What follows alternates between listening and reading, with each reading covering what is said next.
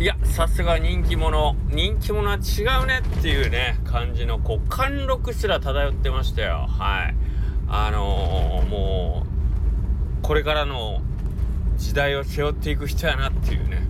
はい。もうあの女性上位時代とかもうねこういう男性女性って分ける時点でもうすでにねこのジェンダー的にも多分ダメなんだと思うんですけどいやけど圧巻でしたね。はい。というのはね先ほどですよ。まあ1時間ほど前金熊餅11号線さんのですね、えー、スタンド FM ライブ配信があったわけですよね、えー、で今朝の餅屋のつぶやきでね、あのお掃除についてお話ししてましたけど、今日はね、洗濯についてね、こうライブでお話ししてました。まあ、面白い面白い。もう、報復絶倒の30分、圧巻でしたね。はい。というわけで、横倉うどんの中の人の頭の中です。あのー、素晴らしい。あのー、先日と、あ、先月ぐらいにね、餅屋のばあちゃんのその、まあ、セミナーではないけど講義があってっていう話をビート君が言っててでそこでそのね次回のえっ、ー、と講義がまたありますっていうことを言っててなんか最近もうイレブンさんもついにあれですねあの人前でこう話すことでもうどんどんファンを獲得してる今日のそのインスタの配信もなんかねやってる途中からどんどんいろんな人が集まってきててうわすごいなっていうねほんと純粋に驚きました。あんなにあのー、ねまあ実はたまたま今日ねそのえっ、ー、と1年前ちょうど下克上始めた頃のえっ、ー、と下克上ラジオを聞き直してたんですよね。聞き直してる途中にイレブンさんの配信が始まってそっち行ったんですけどいやもうなんかね全く違う人が喋ってるからのにね。あの感じましたよ。今日はもう時々もう1年前のそのイレブンさんの初々しいことよ。もうなんかあのなんかこうね合いの手のように可愛いこう笑い声をコロコロと笑うような笑い声をね放り込んできてあのー、みんなにこう言うたら清涼感というのあのドブの匂いをこう消す役割だったはずのイレブンさんが1年経つともう今日なんかブラックなことをね ブラックなジョークを挟み込みながらね片やなんかこういろんな大企業を相手にこうねあのネガティブキャンペーンを張りながらなかなか今日論理を展開していく感じ。いやさすが人間経験するということはすごいですね。どんどん成長していてましたイレブンさんが。はいありがとうございます。はいそんなわけで、えー、時の流れというのは恐ろしいという話がしたかったわけではないんですけども。はいあのー、まあ時間はねまあ有有限であるということに ちょっと自覚的にならないと僕ら40歳を過ぎると本当時間のなんかこうねスパンがわかるじゃないですか。ああと10年で50 55歳とかがなる時に振り返った10年のその35から45までの時間の立ち方を考えたらえー、55までもうほとんど時間ないやんってことにねはたと気がついて慌て始めるみたいな、はい、感じがするのでもう1年あるとどれだけ人間が成長できるかということを今日ねイレブンさんに教えていただいたんで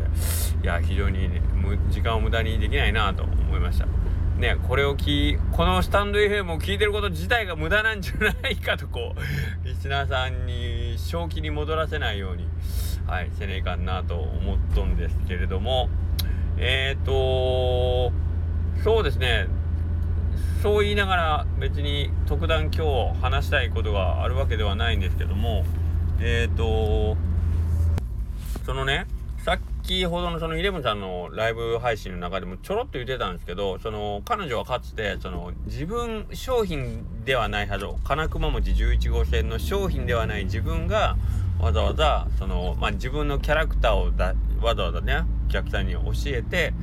えー、ることはないんじゃないか。SNS で発信をしてた時ねインスタグラムとかで。なのでまあ自分とこの商品をまあこう写真に撮ってあげてる中で、えー、まあ僕らを通じてまあ僕は一番ちょっとよく分かってなかったっていうのもあるんですけど Twitter とか Instagram で僕も最初自分の存在はほぼ消してる存在を消すというか顔とか出さんでいいだろうということで最初はまあまああの出すのに抵抗もあったんですけどまあなんか気がつけばなんかその辺もうやむやになってどんどんあの出ていくようになってしまったんですけどえっ、ー、とだからその辺がねあのやっていくうちにそれは分かっていくんですけどえっ、とまあ顔を出すのもそうなんですけどさっきのスタンド FM で音声で語りかけるっていうのもそうなんですけどやっぱりその個人的に、えー、まあこの人のことを知ってるっていうことで得られる信頼とか、えーと、親しみ、はい、っていうのが実はまあちょっと遠回りなように見えるけど、えーと、お店のファン作りというか結果、えー、お店を支えてくれる存在になるっていう、まあ、商品を買ってくれることであったり、えー、まあ今例えば僕らがね軽くこう喋るような喋ったり告知とか案内するようなことをまあ Twitter でやったらリツイートしてくれたりもしくは発信してくれたりという形で応援してくれる人たちになってくれるっていうね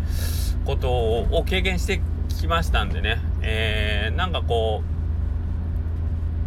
うそれそのことに全然気が付いてない状態、えーと、お店は商品の宣伝お店の宣伝を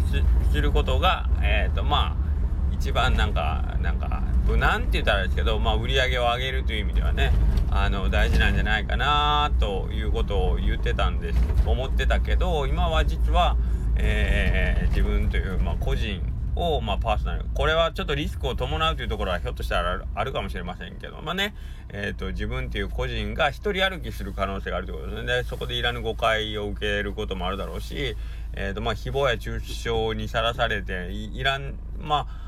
発信さえしなければ感じなければ感じなかったはずのストレスを感じるとかいうことのリスクはあるんですけどけどまあそれ以上にまあそのリスクを負ってるからこそっていうのもあるかもしれないですけどえっ、ー、とまあ知ってもらった人の信頼と親しみを得るっていうことにえっ、ー、とまあたどり着けるわけなんですよね。はい。で、えっ、ー、とそれが、まあ、さっき言った商品の売り上げというか、お店の店舗の業績に関係してくることになるっていうんですけど、順番はやっぱり先に信頼、信頼とか信用を得て、その後に、えー、お客さんから、まあ、応援をもらえるっていう感じになる。支援とか応援をいただけるって感じになるんで、最初に、えっ、ー、と、商品を売り込もうとするっていうのは、言うたらいきなりお客さんから、えっ、ー、と、支援をもらおうとしてる。けど、で、今まで、今までというか、僕らも、あの、それが当たり前というか、まあ、それが商売だろうと思ってたんですけど、実は、えっ、と、こっちが先にお客さんに、えっ、と、信用と信頼を、えー、得ることで、えー、まあ、結果としてお店を応援してくれるっていうことを、この順番じゃないと、えっ、と、多分お客さん、お店のファンは増えないぞっていうことに、えー、ようようようやく気がついてきてるっていうことなんですよね。なんかそういう感じのことをまあ今日イレブンさんが言ってました。まあここまであの噛み砕いては言ってないですけど、多分彼女もそういうことを実感して、まあそういうことをちょろっと言ったり、先日のスタンド FM でも、あ、下克上で言ってたかな？うん、昔は商品を宣伝してたけどっていう。そうなんですよね。結局、あの、誰から買うかっていう話になるんですけど、うーんと、僕は昔、ツタヤっていうお店で、どこのツタヤに行っても言ったら同じ商品を売ってる状態だったんですけど、その時にお店のファンになってもらわないと、うちのツタヤで買ってくれなくなるよっていうことを、まあ、みんなは考えてたんですよ。ね。あの、当たり前じゃないですか。どこに行っても同じもん売ってるから。となると、その時に差別化というか、ここの店で買いたいとか、ここの店でレンタルしたいと思ってもらうとしたら、そこで、えっ、ー、と、他のお店と差をつけようとしたら、値段、同じもん売ってるんだったら、値段が安い方で買ってもらえるんじゃないかって言って、まあ、こう、値引き合戦みたいなになりがちだったんですけど、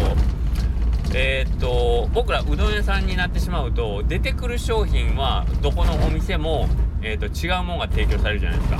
ね。打ち手が違う、作り手が違うので、違うもんが提供される。で、えー、っと、そうなってくると、そのお店で提供してる商品に惹かれてお客さんがやってくると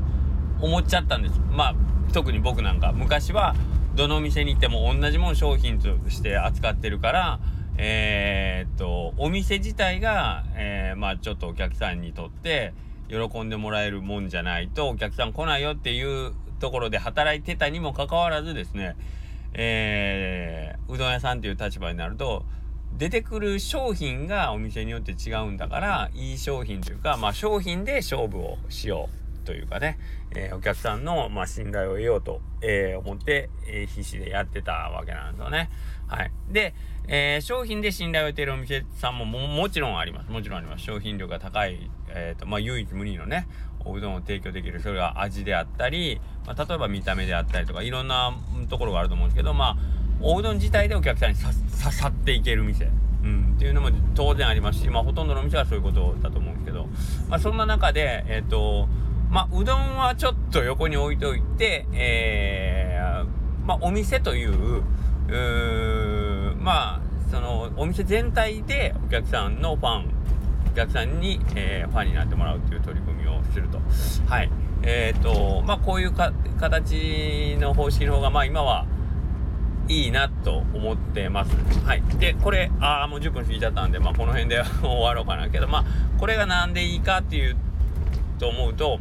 おうどん屋さんをもし辞めた後でも、僕は、僕はというか、そういうお店とか、そのお店にいるスタッフとか、その雰囲気とか存在、全てを愛してくれてるお客さんだったら、違うものを取り扱ったとしても、多分お客さんは、えー、その人からものを買い続けてくれるっていうことになるんだと思います。もしくはその同じお客さんじゃないとして全く違う場所で商売をするとしてもそういう手順そういうやり方、えーと、そういう仕組みを作るっていうその技術とか、えー、ノウハウとかやり方をマスターしていれば、えーと、いつどこでどんな商売をやったとしてもおそらくはあと大失敗をするっていうことはないんじゃないかなと、うん、いうことなのでやっぱりそういうねえっ、ー、と、まあ、